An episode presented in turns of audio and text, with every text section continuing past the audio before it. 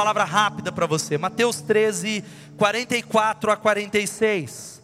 Mateus 13, 44 a 46. E toda toda festa da multiplicação eu derramo, todo culto é assim, mas na festa da multiplicação uma palavra sobre a visão. É uma palavra do profundo do coração para fortalecer quem nós somos. E volta o meu tema antes de, de, de pôr o texto. E, queridos, olha aqui para mim, você já está aí posicionado, o Kevin vai colocar, eu quero falar sobre o melhor lugar do mundo. Diga o melhor lugar do mundo.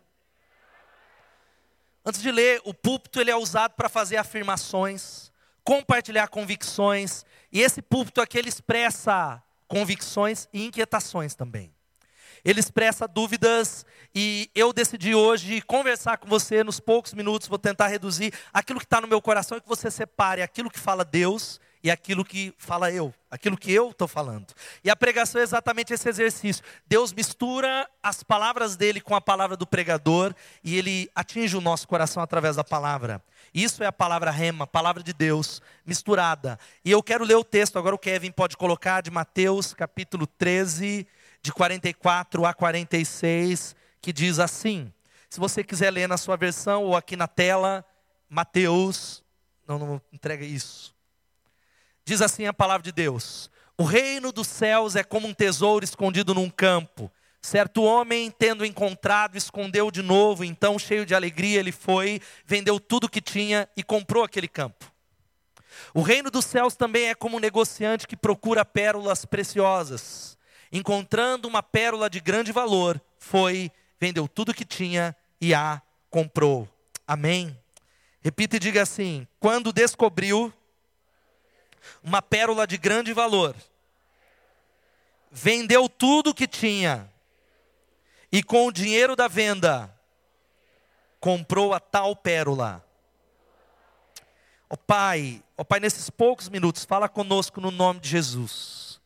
Pai, não deixa a gente ir embora, celebramos, cantamos, oramos, renovamos a aliança, mas queremos a palavra do Senhor, a palavra que despedaça o jugo, queremos direcionamento e que o Senhor fale conosco nessa noite, mudando, dando redirecionamento, realinhando o nosso coração para a glória de Jesus. Amém e amém.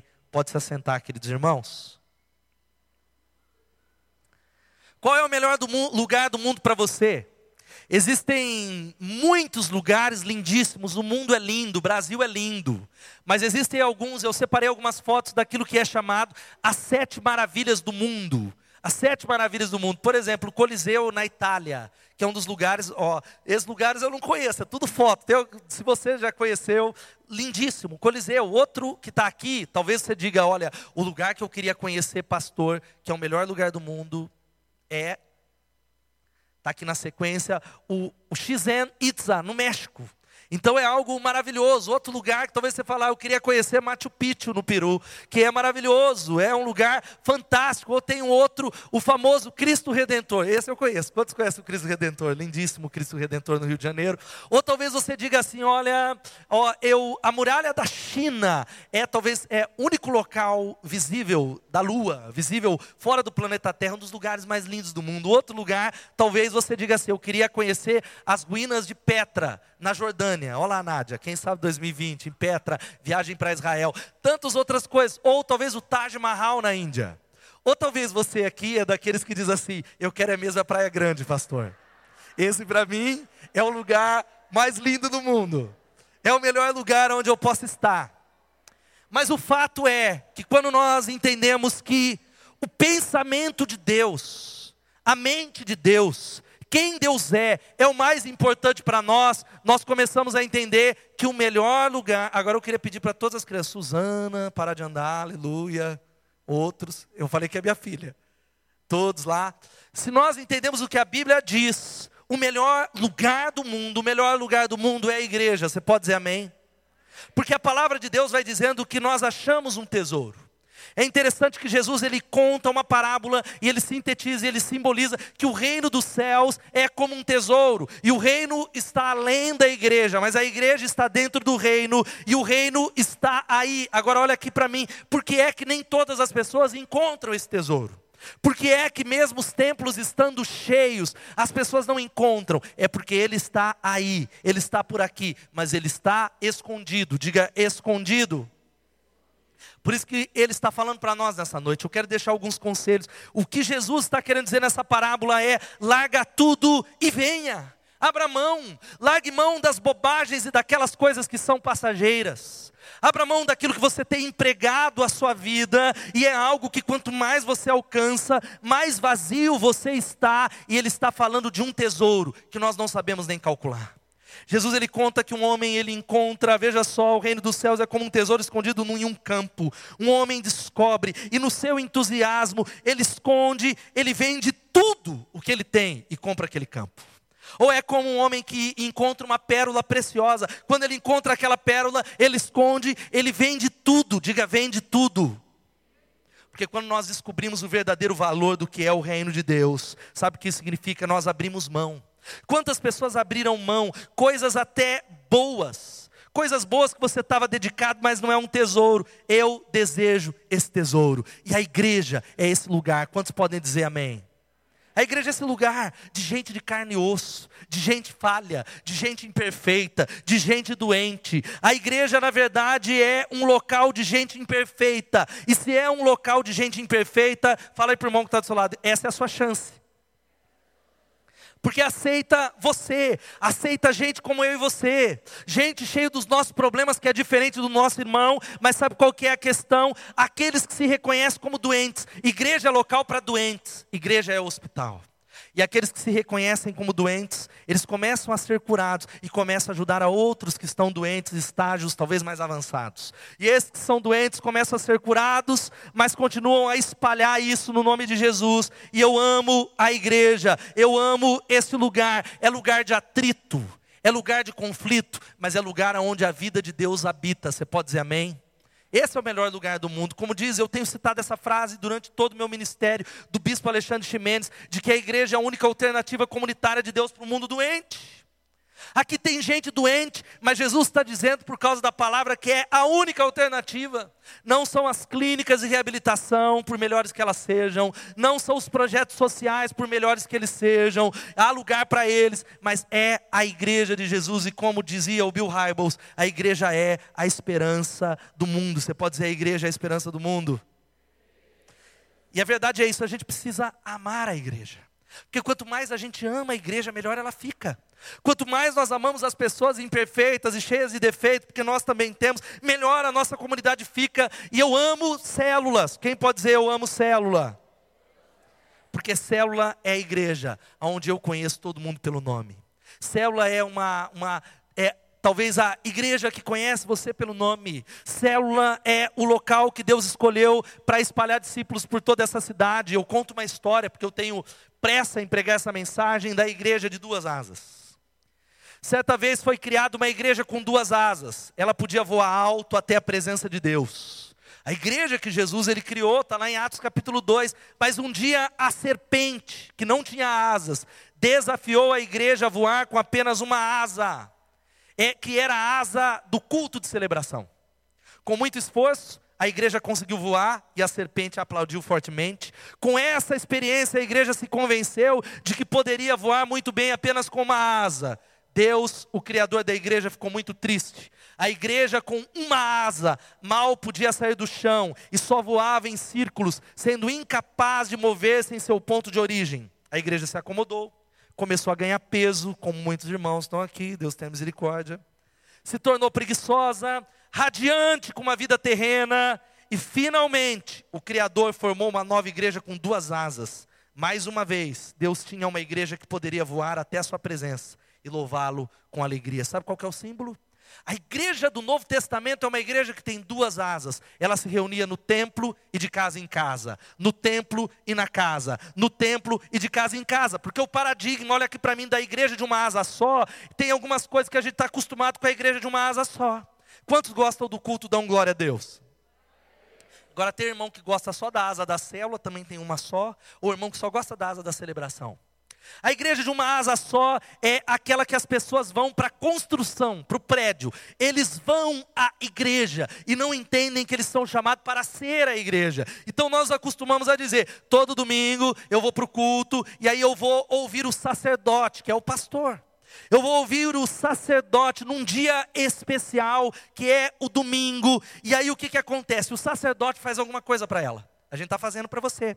Que é o que? A pregação, é talvez o louvor. E aí as pessoas passam a ser de produtores a consumidores. Uma geração de pessoas que estão indo para as igrejas todo culto para receber, sentadas, consumindo um serviço religioso, recebendo, indo embora para suas casas e não entenderam o significado, e por isso que a gente fala de célula. Essa igreja não vai parar de falar de célula, irmão. Você pode parar de ir, pode desistir, pode terminar, porque o significado de eclesia significa a comunidade dos que são chamados para aqueles que são chamados para fora, para fora. Igreja, eu não sei se eu coloquei a definição, é a comunidade formada e batizada pelo Espírito Santo. Repita comigo e diga assim: a igreja é a comunidade formada e batizada pelo Espírito Santo.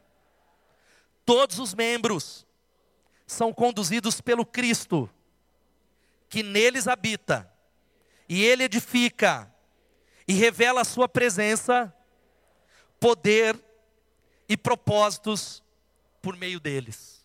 Essa é a igreja. A verdadeira igreja de Jesus não é aquela que a gente se reúne só nesse templo, mas é onde cada crente entende que é um ministro. Cada um daqueles que são menores, eles, eles entendem que Cristo habita neles. Cristo habita em você, você pode dizer amém? E aonde você vai, seja na Caterpillar, na NG, no banco, em Americana, em Saltinho, em Rio das Pedras, você manifesta através da sua vida a presença, o poder e o propósito de Jesus. Ele salvou você, mesmo que você diga, mas eu, pastor, eu sou tão falho para manifestar através de você, e isso não depende de quem você é, depende da cruz depende da graça, depende dele manifestar a presença, o poder e o propósito por meio deles. Mas talvez a menor estrutura onde isso pode ser feito se chama célula. Por que, que nós queremos ser uma igreja em célula? E por que, que o diabo ataca tanto a célula? Porque ele quer uma igreja de uma asa só. Ele quer uma comunidade não de discípulos, mas de consumidores, de pessoas que consomem, uma igreja que está cada vez mais cheia, mas aonde ela não se subdivide para alcançar lugares aonde essas quatro paredes não podem chegar aonde não pode chegar em lugares que precisa de dinheiro, de aluguel, de pastor, de clero. E eu amo a igreja em células, porque a Bíblia vai dizendo coisas tais como está lá em Romanos 16, 5. Saúdem também a igreja que se reúne na casa. Saúdem meu amado irmão Epêneto, que foi o primeiro convertido a Cristo na província da Ásia. Ou 1 Coríntios 16, 19. As igrejas da província da Ásia enviam-lhe saudações. Áquila e Priscila o saúdam afetuosamente no Senhor. E também o que? A igreja. Quantos podem dar glória a Deus? Outro versículo, eu poderia citar vários, que diz que saúde os irmãos de Laodiceia, bem como ninfa. Olha um nome bonito para você dar para sua filha que vai nascer, ninfa. É bíblico. E a igreja que se reúne em sua célula é a igreja que está na sua casa. Eu quero, cadê os anfitriões? Levantem as mãos, anfitriões de célula aqui, levanta a mão. Vamos aplaudir a Deus por esses irmãos aqui, glória a Deus. Deus os abençoe. Que recebam uma bênção poderosa do Senhor por receber a igreja que se reúne na sua casa. Agora, por que, que nós amamos igreja em células, queridos irmãos? Por que, que nós estamos relembrando isso agora? Relaxa o teu coração. Primeiro lugar, células são o espaço para o aperfeiçoamento do amor. Vamos falar isso todos juntos? Célula. Esse é o propósito da célula. Este é um grande propósito. Agora, querido, este é o propósito. Se não tem amor, você precisa criar esse ambiente. Você precisa sair daqui e não olhar para o seu líder de célula e talvez falar: não tem amor lá. Lá não é verdadeira célula. Eu quero dizer para você que ali na célula é onde nós conseguimos e podemos colocar em prática os uns aos outros. Existem pelo menos, no mínimo, 25 mandamentos recíprocos, que significam perdoar uns aos outros, carreguem os fardos uns dos outros, amai-vos uns aos outros. O uns aos outros não é possível na grande celebração. Os uns aos outros não é possível, mesmo que a igreja seja pequena, mas é o ambiente da célula que Deus está desafiando você a praticar aquilo que Jesus mandou. Quantos podem dizer amém? Quantos que já passaram por uma crise e encontraram na célula esse ambiente de amor? Quantos passaram por uma dificuldade? Está aqui o irmão Edmilson e a Débora, você está vocês, né? Passar por uma luta nessa semana, mas Deus já está restituindo em nome de Jesus, eu creio nisso. Deus já está restituindo. Olha o Pedrinho aqui, ó. Saltaram a guitarra dele, já Deus já restituiu. É só o começo, irmão. Glória a Deus. Para fortalecer, irmão. Mas a célula estava lá. Eu não consegui no dia, a célula estava lá. Todo tempo a célula estava lá, porque esse é o objetivo. Mas talvez você é alguém que diz assim: mas quando eu precisei, ninguém me ajudou. Ninguém me perguntou no momento de maior crise. Sabe por que, que não fizeram isso? Porque ali não tinha célula. Ali havia um grupo que se reúne na terça-feira, na quarta-feira, na quinta-feira. Agora eu quero dizer para você que se você só vai na célula na terça, isso não é célula. Nós precisamos viver grupos que de fato edificam a igreja. Se você é alguém que está aqui e fala, minha célula não funcionou, Deus está te chamando para se unir a essa igreja, para construir essa igreja, para junto com o seu líder, construir esse tipo de igreja. É uma utopia onde você diz, eu estou ouvindo sobre isso, mas se depender de mim, eu estou aliançado com o meu líder, eu estou aliançado com o meu irmão, sabe o que? Para construir uma comunidade que é um espaço para o aperfeiçoamento do amor. Quantos estão entendendo? Digam amém. Agora sabe qual é o problema nosso? Nós somos chorões. A gente só sabe reclamar. Ninguém ligando meu aniversário, fizeram só festa, só o líder que é honrado, porque ninguém me mandou um WhatsApp, etc. Porque ninguém me liga, eu também não ligo também. Se não me ligou, eu não ligo também. Se não me deu parabéns, eu não. Mas é claro que aqui ninguém faz isso. Glória a Deus. É só nas outras igrejas e células. Aqui o povo é tudo crente, mas sabe qual que é a verdade? É que nós precisamos entender que Jesus deu o primeiro passo. Vamos falar, Jesus deu o primeiro passo. Quantos são discípulos de Jesus aqui? Levanta a mão. Então nós imitamos o Mestre. Querido, muitas vezes você reclama do seu líder, mas é ele que está precisando de apoio. Muitas vezes é ele que está desanimado. Muitas vezes é ele que está sendo atacado pelo diabo para desistir de uma tarefa que é nossa, uma tarefa que ele é um ser humano, às vezes é ele que está precisando. Agora a célula é o lugar onde um precisa do outro. Eu preciso de você e você precisa de mim. Como diz a palavra de Deus, um novo mandamento lhes dou: amem-se uns aos outros como eu os amei. Vocês devem amar-se uns aos outros. Com isso todos saberão que vocês são meus discípulos, se vocês amarem uns aos outros outros. Quem pode dar um glória a Deus? Sabe por que, que a gente é célula? Porque as pessoas que estão chegando precisam ser amadas. As pessoas que Deus vai trazer que estão aqui nessas ruas, que estão nas biqueiras, que estão seus vizinhos, pessoas que estão pensando em suicídio, é um lugar onde a vida de Deus corre dentro de nós. Segunda coisa, sabe qual é? É que células são o espaço para uma experiência renovada de adoração. Vamos falar isso todos juntos?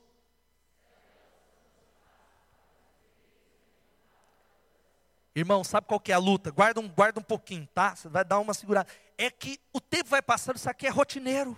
Ele manda trazer uma bexiga para ficar diferente, aí põe aí, põe o negócio, dá um zigue-zague, mas é rotineiro.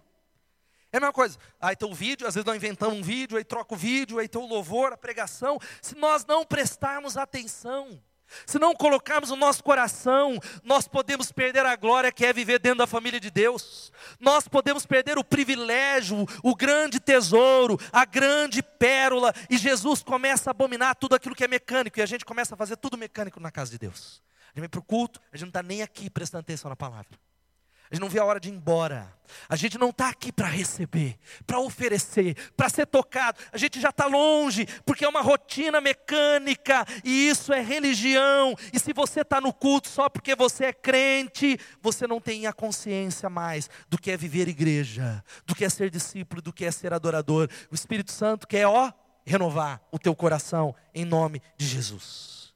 Querido, a igreja, diga a igreja, é um lugar que o mundo não conhece. Agora eu não estou falando Avenida Santa Cecília 313, eu estou falando a igreja de Jesus. É um lugar que o mundo não conhece, e eu tenho medo, querido, esse tem sido meu medo, eu tenho orado, tenho feito reunião de avaliação, avaliado a minha vida, que as nossas reuniões sejam encontros religiosos, onde a vida de Deus não flui, onde a vida de Deus não toca, onde pessoas não se convertem. Agora é muito fácil a gente olhar e falar, acho que é o pastor, eu acho que é o líder. Não, não, não essa rotina e essa experiência que não é renovada de adoração começou a ser talvez esmagada no seu quarto, na falta de devocional, na falta de leitura bíblica, na falta de comunhão com Deus. E eu quero dizer para você que por que a célula, pastor? Eu prefiro o culto, que tem gente cantando, que quando nós realmente entendemos que a célula é a reunião onde Cristo habita no meio de nós. Diga assim: a minha célula. Cristo habita no meio dela. Quando de verdade nós acreditamos nisso, a vida de Deus começa a se manifestar. Nós começamos a acreditar que aquela oração de terça-feira que é rotineira, as coisas irão acontecer, pessoas serão curadas, pessoas serão libertas, casamentos serão restaurados. Você crê nisso? Se não crê, Deus está te chamando nessa noite para renovar isso na terça, na quarta ou no sábado. Não sei quando é a sua célula. Começar a dizer, Deus, eu quero crer em nome de Jesus. Eu quero crer que a vida de Deus é que mantém a temperatura. A igreja é um lugar vivo, quente, é um lugar vinculado, por isso que o diabo quer que você saia. É por isso que o diabo faz de tudo para você perder a visão da igreja, para você começar a sair primeiro da célula. É assim que começa. Primeiro você sai da célula. Fala, eu ainda sou crente, uma asa só. Aí você continua no culto. E aí você começa a ver os defeitos que sempre estiveram ali, e aí você começa a ir embora, embora, embora, e há uma baixa temperatura até que há morte. Sabe morte do quê? Do propósito de Deus. Agora sabe qual é a terceira coisa? É isso aqui que vai aparecer na célula. Células são espaço para o crescimento total. Vamos falar isso? Células.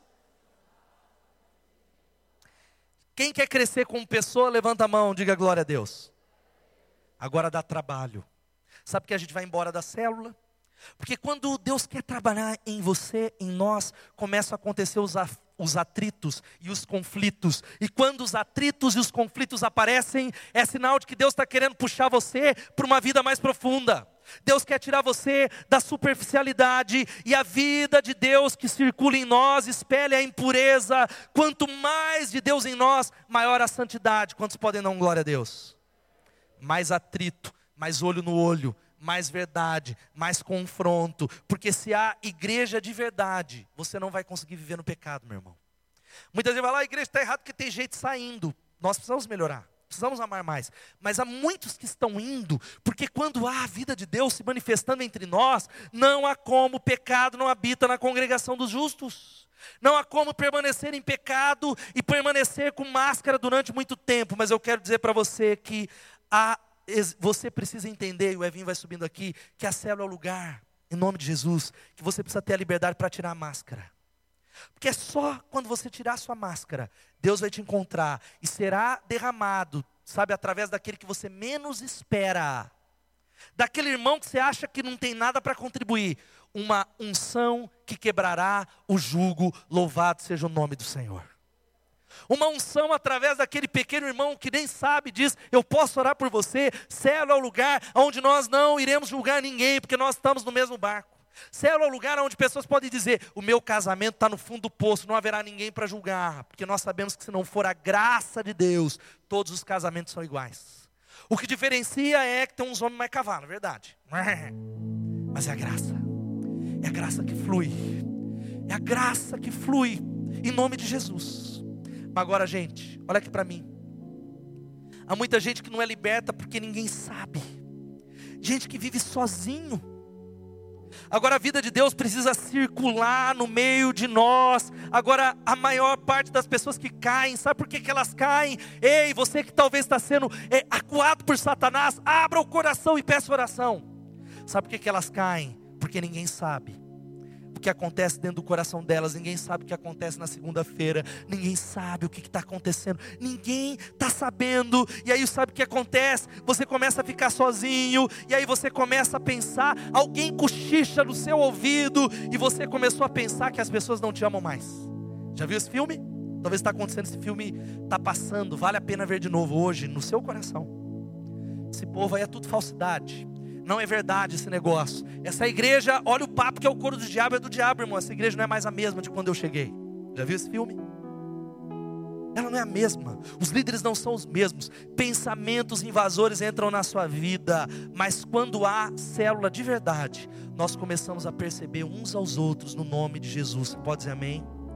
Nós começamos a encurtar as distâncias, a pagar um preço a entender o princípio das repreensões que instruem, que leais são as feridas de quem ama do que os beijos de quem odeia. Quantos amam a igreja de Jesus? Diga amém.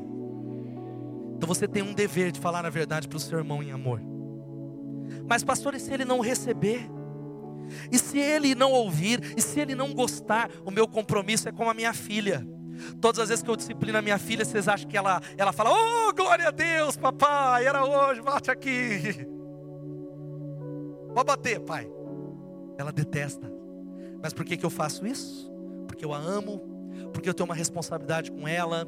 E todas as vezes que eu a disciplino, eu digo que está doendo mais em mim. Mas eu faço isso porque é uma demonstração de amor. E eu creio que Deus vai aplicar essa disciplina para transformar você. Mas há muitos de nós que estamos omitindo.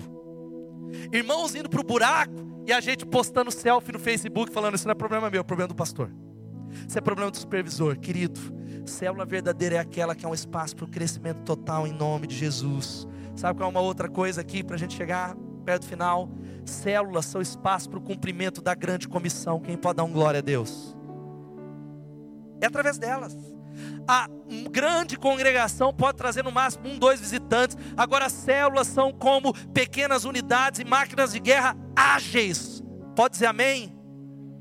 É muito mais difícil eu reunir todo o povo para fazer alguma coisa do que você reunir as 10 pessoas da sua célula ou cinco pessoas da sua célula para espalhar o amor, para espalhar a graça, para espalhar o poder de Deus, para entender que Ele deu um chamado para nós, Ele nos mandou fazer isso. É a célula que é o ambiente onde a gente pode fazer discípulo e eu creio que é Deus que faz a obra. Quem pode dizer amém?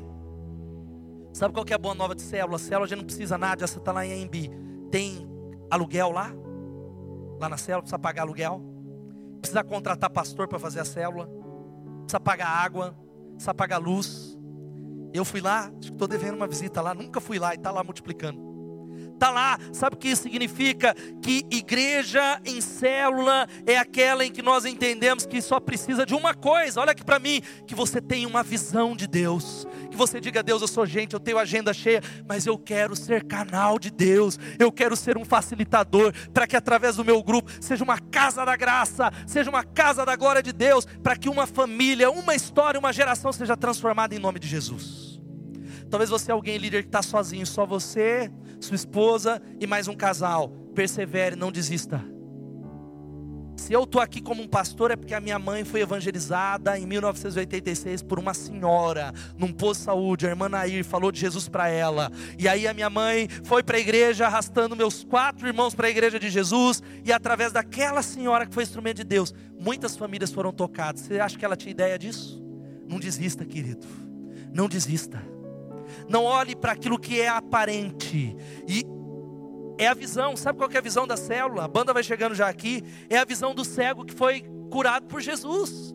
Nós queremos ser como aquele homem que tocou as pessoas e aí ele falou assim: Ó, eu não sei de nada, eu não sei de Bíblia, eu só sei de uma coisa: eu era cego e agora vejo. Você pode dizer, eu era cego e agora vejo? Eu era viciado e Jesus mudou a minha vida.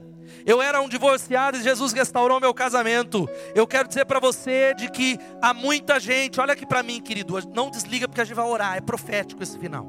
É profético, eu creio. Eu creio. Há muita gente que os filhos não estão aqui. Quem que está aqui que diz meus filhos, tem, eu tenho filho que não está na igreja? Levanta a mão. Quem tem familiares que não estão aqui? Levanta a mão. Querido, eu quero lançar uma palavra para você. Muitos cansaram de evangelizar ou de falar, porque você diz assim: ele tem livre-arbítrio, pastor, ele tem 18 anos. Ou ele é meu pai, eu já evangelizei, ele não quer saber de nada, é meu irmão, ele já é maior, ele já escolheu. Mas o sentimento que precisa estar incutido em você, sabe qual é? É de dizer assim: é verdade, ele escolheu, mas eu não vou me conformar até que a minha família seja salva em nome de Jesus. Eu não vou me conformar, eu vou fazer o que for necessário. Eu pedirei oração, eu vou jejuar, eu vou clamar, eu vou falar de Deus, eu vou pedir a Deus que Ele coloque uma incomodação, eu vou brigar em oração diante de Deus, até que a promessa dele se complete na minha casa em nome de Jesus, porque Ele fez uma promessa. Ele fez uma promessa. Está ali o Regivaldo, está ali a família, estou vendo o pai do Regivaldo, a irmã do Regivaldo, cunhado dele ali, glória a Deus. Regivaldo, quanto tempo a gente orou por essa família aí, Regivaldo? Não é para mais de 12 anos. Dá um glória a Deus, aplauda o Senhor por isso.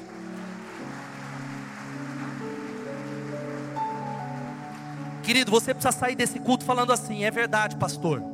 Faz 10 anos que eu estou falando para o meu marido, para minha esposa, mas é assim: eu não aceitarei mais essa situação. Eu não, diante para o reino espiritual ouvir, é a palavra ore, ore, ore, ore, ore, ore, ore. Cadê o Dinho? Sempre eu uso o exemplo dele, está lá com a família, as filhas, porque a mãe do Dinho, durante anos e anos, aos pés de Jesus, cadê a Rúbia? Eu vi a Rúbia aí também, a Rúbia, orou anos clamando pela salvação, hoje eles estão aqui para a glória de Deus anos clamando a Deus. Anos, anos, anos e anos e anos. Sabe qual é a última coisa que a gente vai cantar? É que célula é para ser. A minha não é ainda, pastor. Deus quer usar você para ser. Para chegar junto com seu líder e falar assim: não, você não está sozinho, eu estou com você. É um chamado para mim. São o espaço onde a gente, nós celebramos as obras de Deus. Amém. Não, glória a Deus, se igreja pentecostal, você estava falando em língua, irmão. Igreja tradicional é isso, né? Você fala um negócio, ajuda o pregador, irmão. Vou repetir: células são o espaço onde celebramos as obras de Deus. O inferno tem que tremer. Aleluia. Salmo 92, 4 e 5, querido. Fechando essa palavra, a gente vai orar. Não corre. Você lembra que a Bíblia diz assim? Eu já vou falar antes, né? Que a Bíblia diz que Judas saiu primeiro. Então você espera aí. Espera. Tu me alegras, Senhor, com os teus feitos. A obra das tuas mãos leva-me a cantar de alegria. Como são grandes as tuas obras, Senhor, como são profundos os teus propósitos. Sabe qual é o propósito de Deus para você? É ter uma família com muitos filhos semelhante a Jesus. Ter uma família com um monte de filhinho, cada um de um jeito, torcendo para um time, uns mais bonitos, outros mais fininhos, outros mais gordinhos, mais parecido com Jesus. Querido, você acha que você viu muita coisa? Você nem tem ideia daquilo que você verá através de você em nome de Jesus. Você não tem ideia daquilo que a gente vai ver nesse ano, em 2019, do que Deus vai realizar, porque é promessa. Aproveite as oportunidades, aproveite o que Deus está colocando. Gente, essa geração pode passar, e a maior tragédia que há, sabe qual é?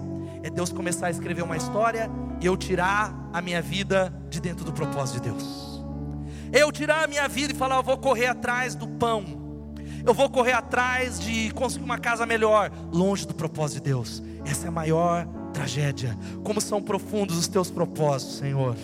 Como é profundo, em nome de Jesus. Eu fecho essa palavra falando duas coisas para você, a gente vai orar lá. Deus deu autoridade para você. Quem é crente de verdade? Você é crente de verdade? Quem é crente? Crente mesmo, crente. Mesmo que você não sinta, mas eu sou crente, pastor. Dá um glória a Deus. Ele deu para você autoridade. Fala para o irmão que está falando, deu autoridade para você. Ele deu. E querido, sabe o que isso significa? Que todo crente, não importa se é líder de célula ou não, ele te chamou para ser sal e luz, e ele te chamou para exercer influência, diga influência. E quando você não exerce influência, quando você não lidera, ou quando você reluta, porque você diz: ah, não, eu tenho que cuidar da minha vida, eu tenho um monte de coisa, sabe o que acontece? Abre-se espaço para uma outra coisa, uma outra pessoa, ou uma outra influência entrar nesse vácuo de autoridade que você deixou lá. Se no seu trabalho você não liderar, não vai ficar neutro. Uma outra autoridade, uma outra influência vai chegar lá e vai liderar. Se na sua célula você abandonar o barco, uma outra coisa vai entrar. Se na nossa cidade a Bethesda não assumir um compromisso de renovar, o compromisso de multiplicação, vamos ficar aqui domingo, vamos ser tocados, vai ter palavra até a volta de Jesus, mas uma outra influência vai assumir o vácuo de autoridade que você deixou. O livro de Juízes diz que naquela época não havia rei em Israel e cada um fazia aquilo que lhe parecia certo. A Bíblia diz que havia a parábola do espinheiro, o espinheiro liderou aquele povo. E sabe o que, que eu fecho? Dizendo que o diabo ataca a gente muito, por causa de duas coisas. Primeiro, ele ataca você em duas áreas. A primeira é essa: se concentre em você, cuida só de você, cuida só da sua casa. Sabe por que ele faz isso? Para você perder a visão do propósito de Deus. Você só será feliz quando você viver o propósito de Deus. Diga assim: Eu só serei feliz se eu viver o propósito de Deus. E Ele tem um propósito para você, em nome de Jesus. Ele fala para o irmão que está do seu lado de novo, ele tem um propósito para você. Você sabe qual é? Ah, é tocar teclado. Não, isso aqui é um meio. Ele tem um propósito. Ele tem um propósito. É a primeira coisa. Segunda coisa, sabe o que ele faz? E a gente fica de pé no seu lugar. Ele quer propagar trevas e impedir que a luz espalhe. E eu queria que a gente fizesse um exercício aqui, querido. Às vezes, num fechamento de uma célula acontece, a gente acha que é só, ah, fechou, beleza. Ah, a Embi, a Embi é um embrião para uma cidade ser mudada. Você já parou para pensar? Tem uma célula lá que vai multiplicar. Aí, se a gente raciocinar, é só um grupo que fechou, é um embrião que o diabo quer matar no ninho. Americano é um embrião que o diabo quer matar. E aí, sabe o que acontece? Eu queria que você entendesse qual é o que o diabo quer e o que são as células. Recepção, apaga todas as luzes lá. Todas as luzes aqui, Paulo, se puder, todas as luzes lá do fundo. Recepção, lá no fundo, todas as luzes. Acho que a recepção não ouviu. Recepção. Tudo. Eu queria que cada líder de célula, líder primeiro, que está com o celular, acendesse a luzinha do celular aí. Olha o que, que é a célula na nossa cidade. Agora você que está com o celular aqui, vai acendendo o celular. Vai acendendo o celular. Todo mundo que tem celular, se você quiser acender, vai acendendo em nome de Jesus. Vai acendendo, pode acender. Se você está com o seu celular, vai acendendo. Pega o seu celular, irmão. Ficou o culto todo aí mandando WhatsApp, agora não quer acender o celular. Acende aí em nome de Jesus. Aleluia. Agora sabe o que você vai fazer? Um por vez. Tá vendo? Isso aqui são as células que vão aumentando, iluminando, tomando conta das trevas da cidade. Agora sabe o que é a desistência? Vai desligando o celular. Vai desligando.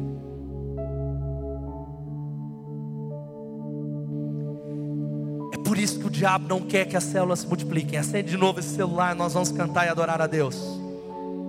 Começa a dar um glória a Deus. Começa a dar um glória a Deus. Esse é o meu sonho. Sabe qual que é o sonho? Ver uma multidão as trevas, agora pode acender a luz, pode acender as trevas dessa cidade indo embora, as trevas batendo em retirada. Começa a adorar a Deus. Enquanto nós cantamos essa canção, eu quero fazer dois apelos aqui. O primeiro é para você que está entregando a sua vida a Jesus. Vem aqui à frente. O segundo é para você que está dizendo, pastor, eu quero ser treinado.